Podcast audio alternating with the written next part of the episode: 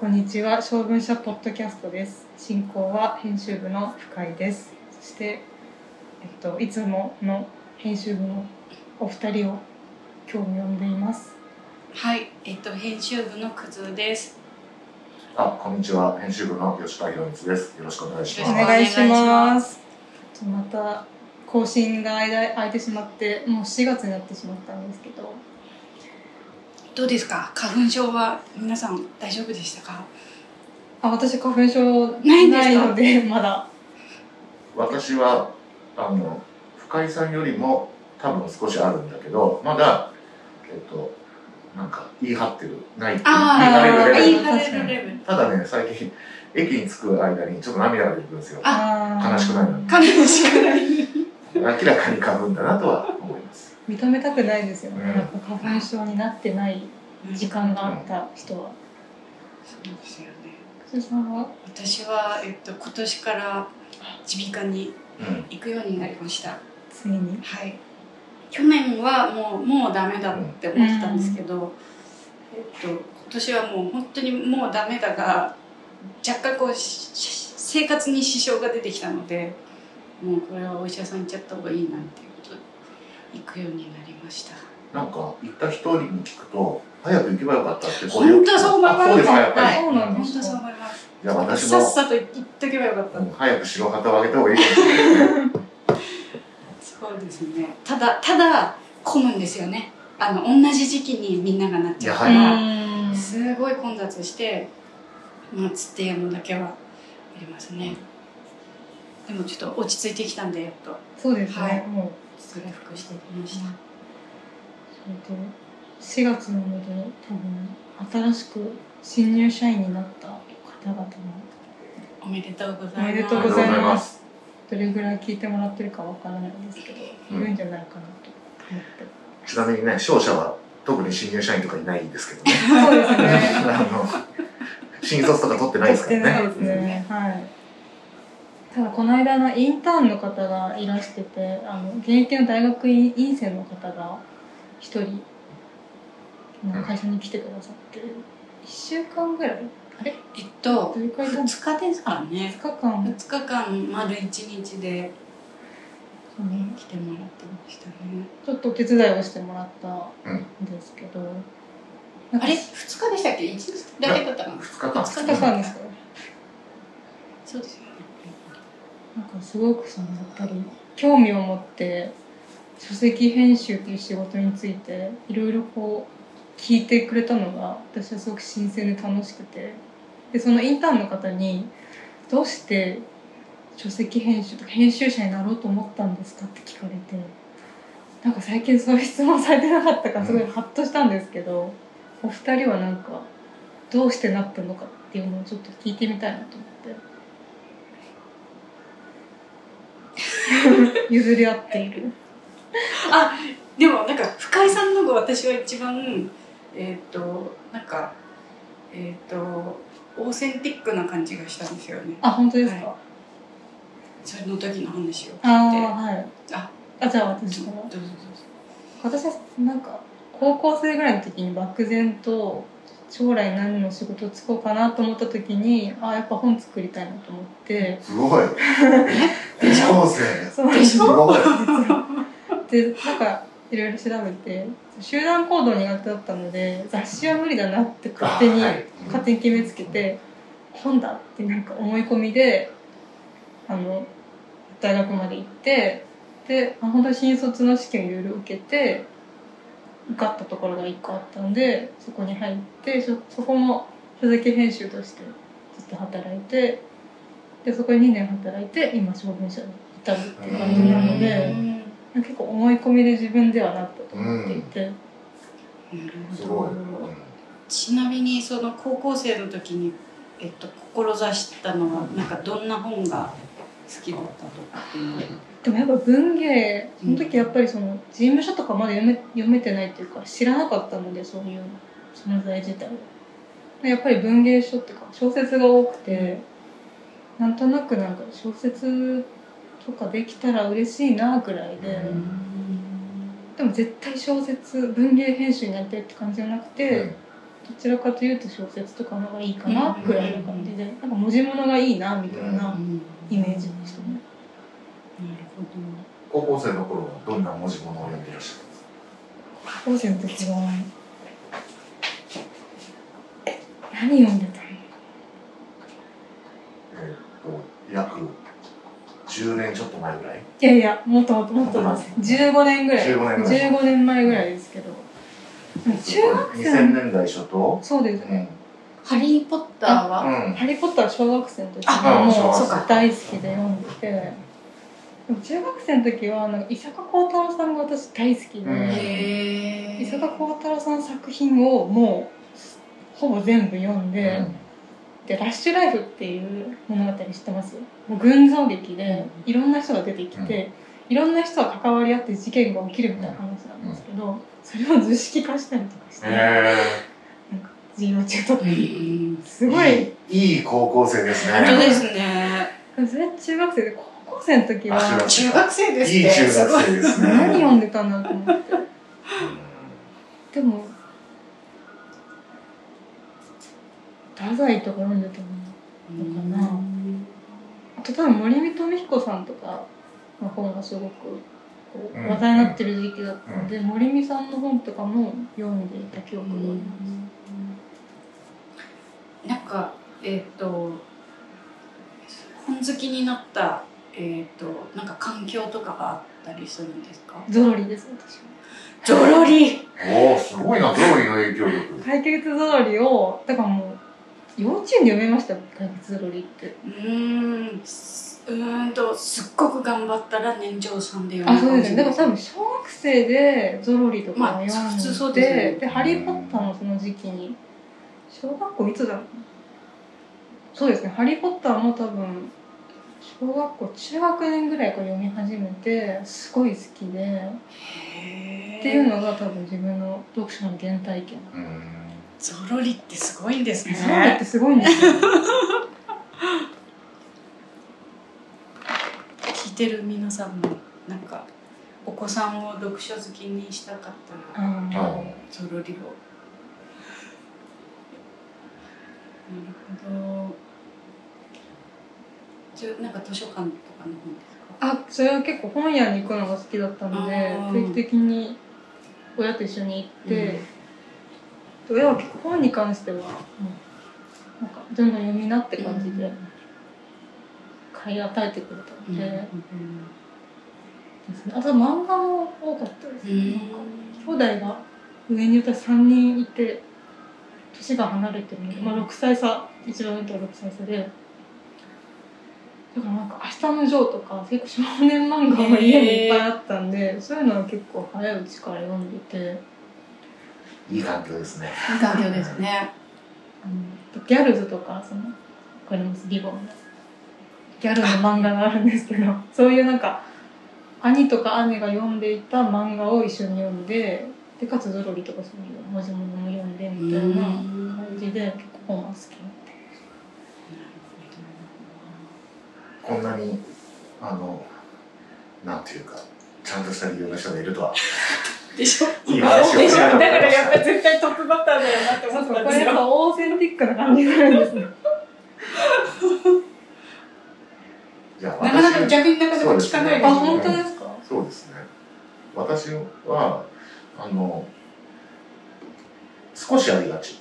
あの私の場合はあの大学生になるまでほとんど本読まなかったっていう点ではちょっと普通の人と違う。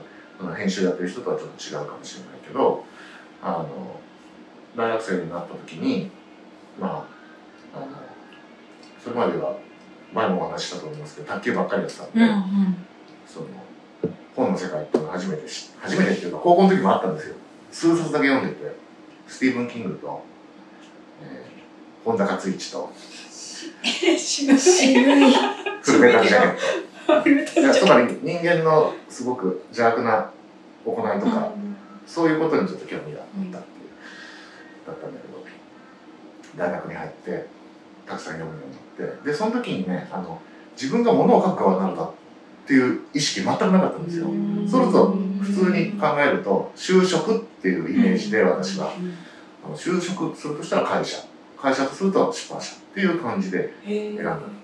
で後に物書きになるんですけどそれはまあどっちかというとすごく偶然というか人から言われて書いてみたっていう感じであの元は本好きになってで書き手になるっていうのは一切思ってないからそのまま本を作る側になりたいっていう感じで。これはこれでまあこあの中高生から本読んでたわけじゃないけどありそうなパターンの一つかなというふうに思います。ただ私の場合ちょっと変わってるのは初め一瞬そうやって編集者になったんだけどあのまあひょんなことから物書きの方になってうん。ずーっと物書きでうん。で20年後にもう一回編集者に戻ったっていうのがまあ珍しいかもしれない。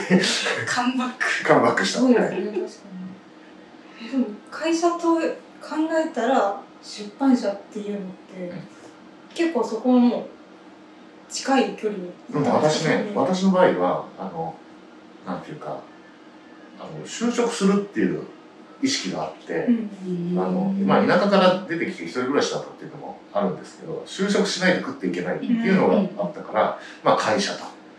でそうした時にあの、まあ、例えばコンサルとか、えっと、IT 企業とか商社とか、まあ、いろんな会社の中に出版業界っていうのがあってっていう、うん。結構ね私そういうなんていうかビジネスラックのやり方で就職先を探しててっていう感じです。ちなみに、えっと、何社か受けられたんですか？あの、うん。実際に就職されるところ。この社から受けましたよ。以外に。も。うん、えっと少ないですけどね。その私の頃1994年なんですけどいわゆる就職氷河期が始まった頃でそうですよあのすごくあの少なかったです。あの募集が。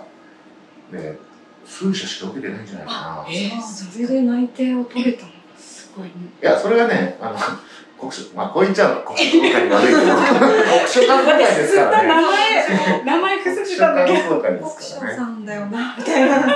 ただあの新潮社と岩波書店は最終で落ちたんですよ。で見たらねこれこれも悪口にならないように言わないといけないんですけど岩波書店の面接行ってねそしたら私その日の最後のあの人間だったんだけどその前に来た人何人かあの名簿がこう書いてあって、今だったらそんな名簿ないと思うんだけどあの守衛さんのところに見たら全員東大だと、えー、そんなはなるほど。っきり見えるぐらい、うん、書いてあった。逆にそういうところに所属の大学を書くっていうのがもはやないですよね。ないですよね今はね。やっぱり今当時はでも最終まで行ってるの？はいやいやだからすごいなと思って。いやいやあのだからどっちか入ると思ってたのね。そしたら全然どっちもダメでそれであの今からでも行けるところって探したら国書観光会でで国書観光会はもちろん好きだったのであの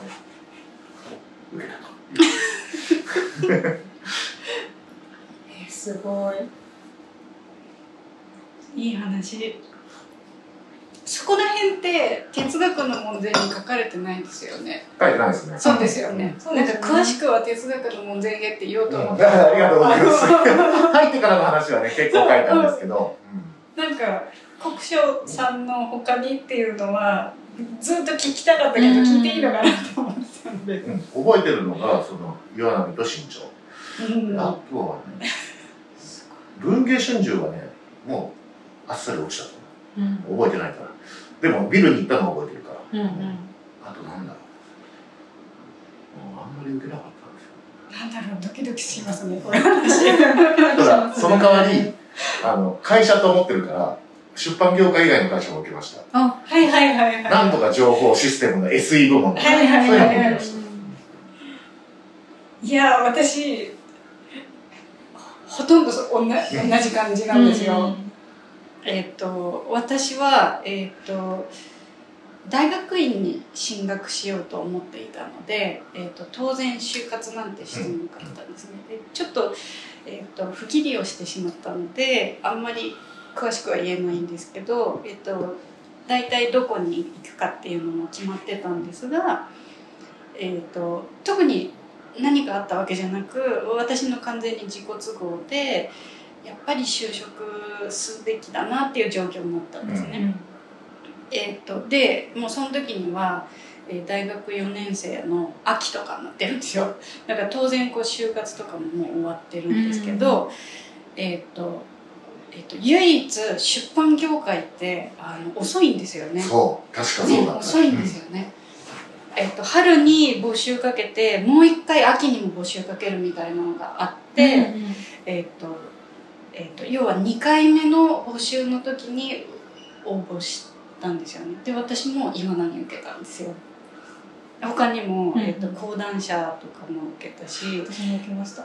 で私もあの同じく会社って思ってるので、キャノンも受けたし、三井住友も受けたし、みたいな。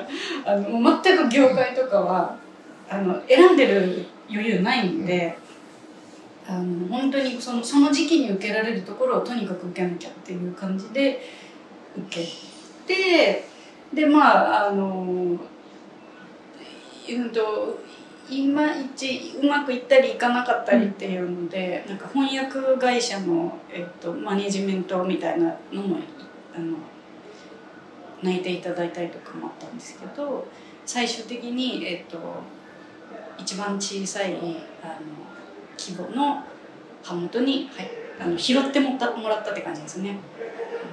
私が選んだんじゃなくてもう本当にこうなんか中途採用しかしないところだったんですけどもあの履歴書だけ見てくださいっていう感じで送ってうん。新卒すごい。であの取ってもらった、うん。タイミングが良かったなと思うんですね。ガッツがすごいね。いやもうあの確かに小さい刃物とか見てくれるよね。そうなんですよ。本当そうなんですよ。で小さい刃元はあのえっと時期関係なくあの欠員が出た時点であの募集をかけるのでタイミング次第なんですけどっていうのがありました。なので本当にこう流れ着いてきたっていう感じがありうんますね。で一個だけ私あの岩波だって言言っちゃうとあれなのかな。なんか筆記試験が私すっごいた面白くて。あなんかあ覚えてないな。言っちゃダメなのかななんかねいやいいんじゃないですかもいいんですかね。もうだって10年以上前ーなので、多分。分うそれに去年だったとしても別に言っていいと思うんです 終わってるし。けど、大丈夫ですかね、うん。なんかそのもしかしたらき企業秘密にしてるから。みたい。なあのえっとまあ一緒に仕事をしてる人に、えっと、手紙を書けっていうか課題なんですうんでえー、とあなたは、えーとある著者結構著名な著者の人の、えー、と本を作っていて、えー、ともう原稿が上がってゲラが出ていて、えー、と想定を、えー、と日本画家の人に、えー、と草画を描いてもらう、えー、と書き下ろしで作品を書いてもらうんだけれども、えーもうそれを発注して仕上がったんだけれども著者の人がどうしてもこれじゃ嫌だっていうふうに言われました。うん。今回、えっと、この作品を使えませんっていう趣旨で、えー日本画家の方に手紙を書いてくださいっていう出題だったんです。えー。すっごいリアルじゃないですか。すごい現場の現場のそうなんありですよ。得ることを。とあり得る、ね。あり得るあるあり得るし一番胃が痛くなるやつじゃないですか。そうですね。をあの手紙で書けっていうので、まあ、要はあの手書きなんですよね。パソコンを持ち込みできなかったんで、多分それで、えっと、文字がちゃんと書けるかっていうのも多分見てるんですよね。あの割と編集の人って手書きでちゃんと書けないとこうゲラのあの天気とかも難しいじゃないですか。いやーあれはずーっと覚えてますねなんて書いたかは全然覚えてないんですけど。とりあえず謝ってから。謝ってからそんな問題。すごくないですか？うんすごいね。全く覚えてない。私の時はそんな難しい問題じゃなかったけど。かもし私れないいやもそれ胃が痛いね。多分答えはないけども、うん。あのっていうことですよね。お完全なオープンクエスチョンなうので、なんか講談社の試験受けた時に講談社筆記試験があるんですけど作文が最後にあってその前にあの選択式の問題があるんですよ。それがすっごい難しくてうん。もうありとあらゆるジャンルから出てくるんですけど国際政治の話が出てきたと思ったらこの中でビビのビビあの雑誌ビビのあ専属モデルでない人を選びなさいとか出てくるんですすよビビって講談社だから、はいはいはいもうこれこんなの答えられないよと思って、まあ、予想では多分そっちの選択式よりも多分作文の方を割と見てあの通過を見てるのかなと思ったんですけどなんかその講談社のちょっと入社試験はいつか書籍化してほしいなって私は思っててうん時事問題とかもすごいよく作られているしそういうなんかこう講談社のコンテンツのこともよくわかるような問題だったんでなんか10年分ぐらいまとめていつか本にしてほしいなってちょっと思ってます。すごい難しかった。私は筆記で落ちましたけど。それは何を見てるんですかね？いや本当にだから選択肢多分なんか見ようがないから、うん。多分、まあ、あの作文が比重が大きいのかなって予想してますけど、なんかこう一般的な社会常識みたいなものに加え講談社にも詳しくっていう総合的なのを見てるんですかね。めちゃくちゃ難しくて。なんかあるいは志望ごとに、えっと、雑誌編集の人だったらこれは絶対こう当ててなきゃダメですよあみたいな確かに。にジャンル別でちょっと配点をこう見てるかもしれないですね、すごいね。うん、すそうじゃないとあんまりでなんか意味のある問題ではないですよ。まんべん的にまんべんなく取るのは無理なんで点数取るのは。えー、面白いですね。なんかそれやっぱりこう総合出版社だからこそならではか感もしじですね。えでもなんか出版社受けた時どうどうでした？なんか楽しかったですか？それとも嫌な思いしました？ああ私なんかすごい楽しかったですね、なんかよっぽど銀行とかちょっとしんどかったり、そうですね。不動産とかもしんどかった。ああ、そうですね。うん。そうたただその時がその氷河期じゃないんですけど、はえっと、内定切り内定取り消しとかが話題になった、あー。あのリーマンショックの年だったんですよ、はい。なので結局秋採用してた班と割とどこも採用しなかったんですよね秋に。なので、えー、と結構あんまり景気は良くなかったんですけどでもなんかなんかなんですかねあの就活自体は大してやってないですけどた楽しかった感じがありますね。もう私も数が少なかったからうん、数が少なかったから、全然うん、そうですね。疲弊はしない。うんそうそう、数社しか受けてないから。そうそうそうそうそう。だからね、うんなんか50社受けたのにうんみたいな話そう聞くと、それはきついわって思う。同じことやってても、それが、そそのものが重荷になってくるから、多分。本当ですよね。なんか否定され続けるみたいな気持ちにななりますもんね。私結構30社ぐらい受けたんですよ。出版社プラス出版周りみたいなくくりで、うん。であの面接進んだ出版社もあったんですけど結構なんか編集の人が多分面接してくれたけど癖が強い人が結構多あありそう。くてなんか一社すごいすごい根に持ってる会社があって。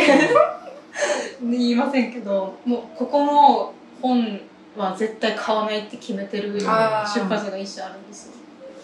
で対照的にすごくよくしてもらった出版社があってであの中央公論新社さんーがうん。ものすごいあの良い対応をしてくれたんですね、はいあの具体的には言わないですけど、うん。すごく嬉しくてそれが。で結局あの途中で落ちちゃったんですけど今中央公論新社さんはそれ以来もうすごい好きな出版社で、あの時のやっぱその就活中って結構大変になる時期私はあったのでねその時になんかやっぱなんかこう誠実な対応してもらえたのはすごい嬉しくてっていうのをここでね お礼を言っていこうかなと。実際だって就活生ってあの将来の顧客でユーザーでもあるわけじゃないですか、だからなんかあのあんまりこう圧迫とかしないでほしいなとは確かに思っていや本当いですよねやそう思いますよ。うん。あの絶対使わねえぞってうん。思っちゃうから、思います本当ねにツイッターとかでよく見るもんね、うん。あのかなりなんかか受験っていうかその受けてくる人を軽く見てうん。圧迫面接みたいなことをするとそもそもねあの受ける人何十人何百人といるわけだから会社によっては、そうですよねごっそりその層を、あの逃すことになる、うんしかも後にあの後の不快である。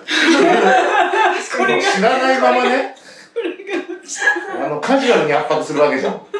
どんなわけわかんない 学生が来たとか言って。若い人来たな大変な失敗してありますよ。こうやって多分知り合いの人には「あの会社です」って言う言うから。そうですよ。これはね大変なねね逆宣伝になってますよ。ね。えねあのなんか圧迫っていうのはなんか意味があるんですかね。ねなんかあるんですかね。元はなんかそういうアメリカから来たトレンドが。あそうなんですか。へえでも本家アメリカでも全く逆効果だってことが分かって。うんなんかそういうの真似しますよねみんなね。あの業績の評価のやり方とかもうね、ん。だからやっぱり面接官になる人もある程度トレーニングされないとあなんかむず難しいというか。なんかお互いに良くないなと思うので面白いですね。ね面白いですね。どういうあの、えっと、面接をするかとかどういう質問をするかであっちがその何を大切にしてるかとかどういう人に来てほしいかっていうのが現れてこう反映されているじゃないですか、なんかそういうのをこういろんな会社の話聞くのってやっぱそこが面白いな。って思いますね。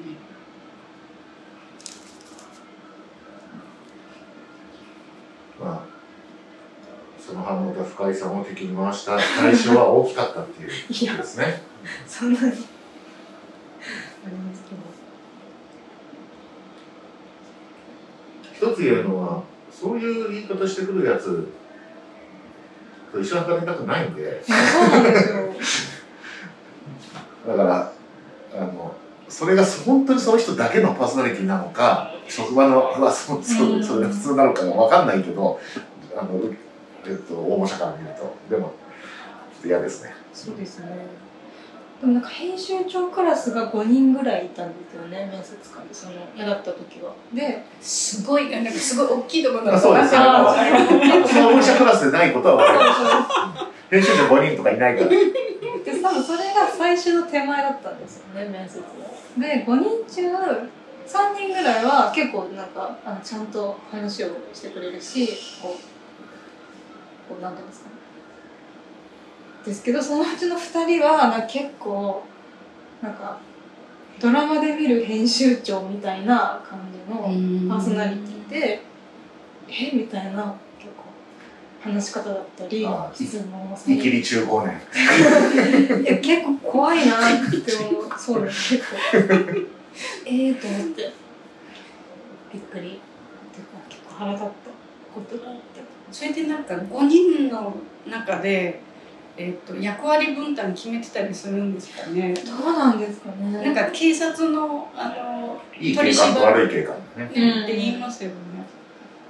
どうなんですかね。決めてたら余計嫌だね。嫌ですね。嫌 ですねなんか忙しいから多分なんかイライラしてたんだろうなって今では思うんですけど。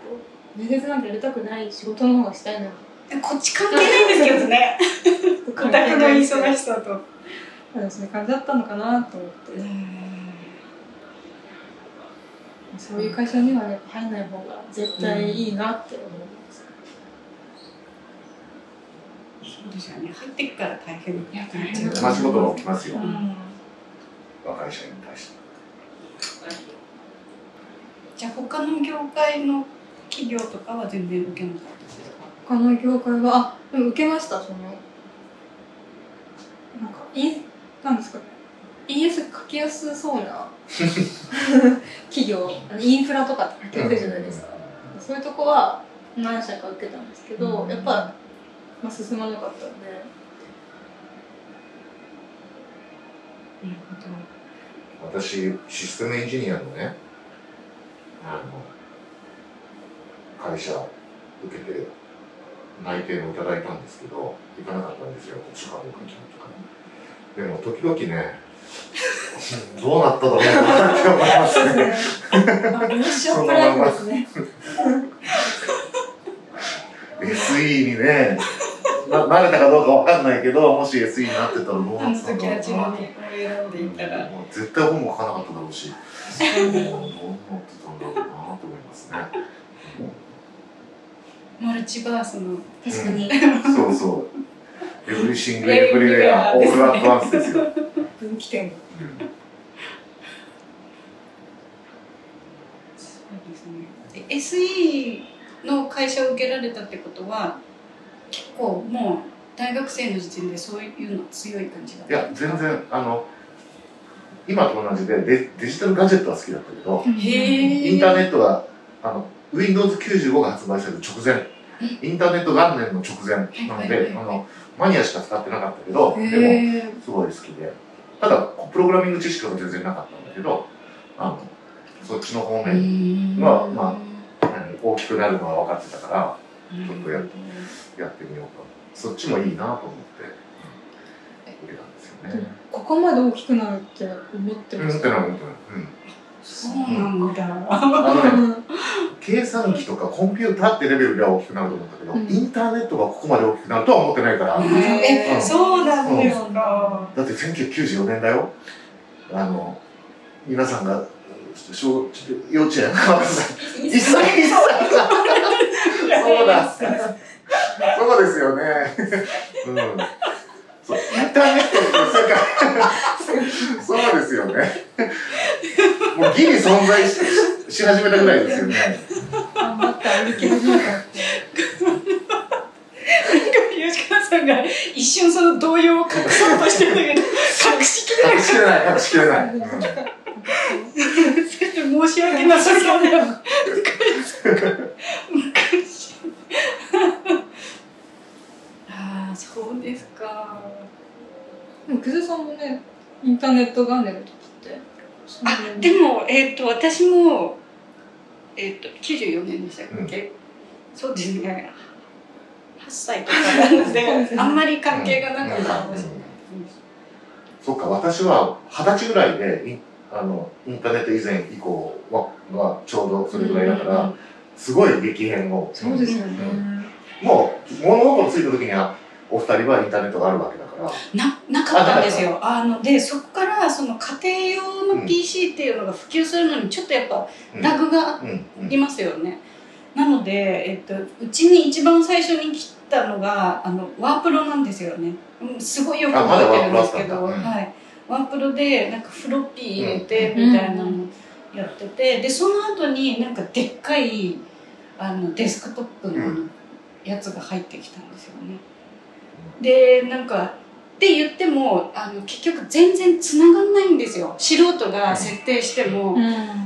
全然繋がんなくってほとんど使えない状態でそれが徐々に、えっとなんか使えるようになってノートパソコンになってみたいなのあがあったんでなんか家の中にその、えっとコンピューターの歴史が、えっとこうちっちゃくなって入ってきたっていう感じがあそうですね。ミニアチュールがあるっていう感じが。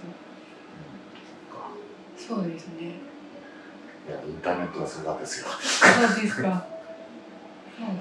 そっかパソコンのパソコンが家に来たのとインターネットって確かに。別に同時じゃない。うん。同時じゃなかったちょっと間ありますもんね。確かに。あの、20年ぐらいあります。そうですよね。いやーそうなんですよね。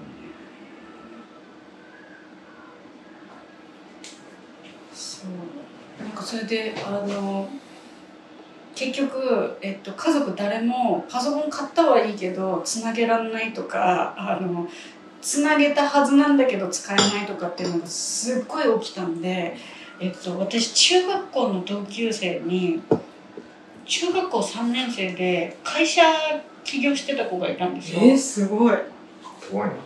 プロバイダー。をえー、でまあ要は本人は結構やってるけどお父さんの名義とか多分やってるんだと思うんですけどでその子がよくあの直しに来てくれてたんですよね。すごい。でうちもみんな家族4人平身低頭で「お願いします」って言って「すいませんお願いします本当に面倒くさかった使うの」そんな印象があるんですよねだからなんかいまだに設定とかっていうのを初期設定がなんとかって聞くとこうわって首が前なんですね。でうん。あの感じますね、スマホはあれですか？もう。中学生くらいですね。いやスマホはですね高校23年生ぐらい。そうですかでもあの全然スマホ使ってる子いなくて大学生になってからですねあのそうです iPhone にしたのは。それまではじゃあガラケーあガラケーでです。とかメールであセンター問い合わせとかはセンター問い合わせ。全然しても。i モード。その言葉その言葉本当何百回何千回見た？かメール来ない時があるんですよね。センター問い合わせしないと。そうなんです。だから大学生になって LINE とか使うようになってって感じなんで、なるほど深井さんっていわゆる Z 世代？いや Z よりちょっと上であすね。上ですか、うん。Z の何でしたっけ？前前っていうか。何世代ミレニアル？多分ミレニアルだと思います、私は。だから今ってもうその iPad とかを授業で使ってるんですよ。使ってます小学生タブレット C PC を、えっと、毎日持って帰って持ってってっていうのをやるんですけどものすごい重いんですよ。あ重いんですか？でランドセル自体も重いじゃないですか。あだから本当にこれ持ってけんのっていうぐらいにだってなんか。なんか問題になってましたよね問題あになってそうですそうですねそうです。あのなんか割とこうえっとちょっと骨格が歪んじゃうんじゃないかっていうので問題になってますよね。で多分それはタブレット PC 入れなければまだやっていけたんだと思うんですけどもうそれ一気にあの多分コロナの時に、えっと、タブレット PC を持たせた学校が多かったと思うのでまだちょっと過渡期なのかなっていう感じですね。だって 600g、700g あるから結構あれでかいありますあります。本当なんか私これよいしょって思ったらなんかこれ腹筋割れそうだなって。二宮金次郎じゃないですよね 重いタブレットをおっしゃってそうなんですよ。ねえで教科書とかも使ってないってことですか？あ教科書も持ってあ持ってくんですか？でもだいぶそのあたりはあの教科書置いてっていいよっていう教科が結構増えたので。でもなんかタブレット多分配られてる学校と配られてない学校は結構はっきり分かれてるんじゃないかと思うそうなんです多分全国的に行き渡ってるわけじゃないんじゃないかなうち多分全国でもうちほぼトップクラスに早いうん。区だったんですよ。そのえっとサイバー系のその教育の ICT をえっと推進するの推進するはいそうですね。区だったので。私はその大学の願書とかも手書きだったんでまだ。あうん。今って多分で全部ネットでできるなるほど。らしいんですけど多分ちょっと遅めというかギリギリ移行する前時代です。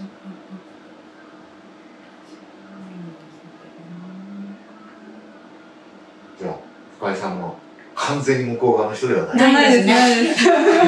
だいぶねさっきのショックがまだ冷めやらない感じですけど。多分本当に新卒で入ってきた方がいる会社だと本当に多分 Z 世代でねなるほどもう本当にデジタルネイティブって本当に言われるような人たちがいると思うん。です私はそういう意味ではちょっと遅いうん。うん。うん。じゃあ今回はこん。な感じでいつものようにちょっとゆるくおしゃべりをするだけでしたじゃあ今回この辺で失礼しますありがとうございました。ありがとうございました。ありがとうございました。お疲れ様お疲れです様です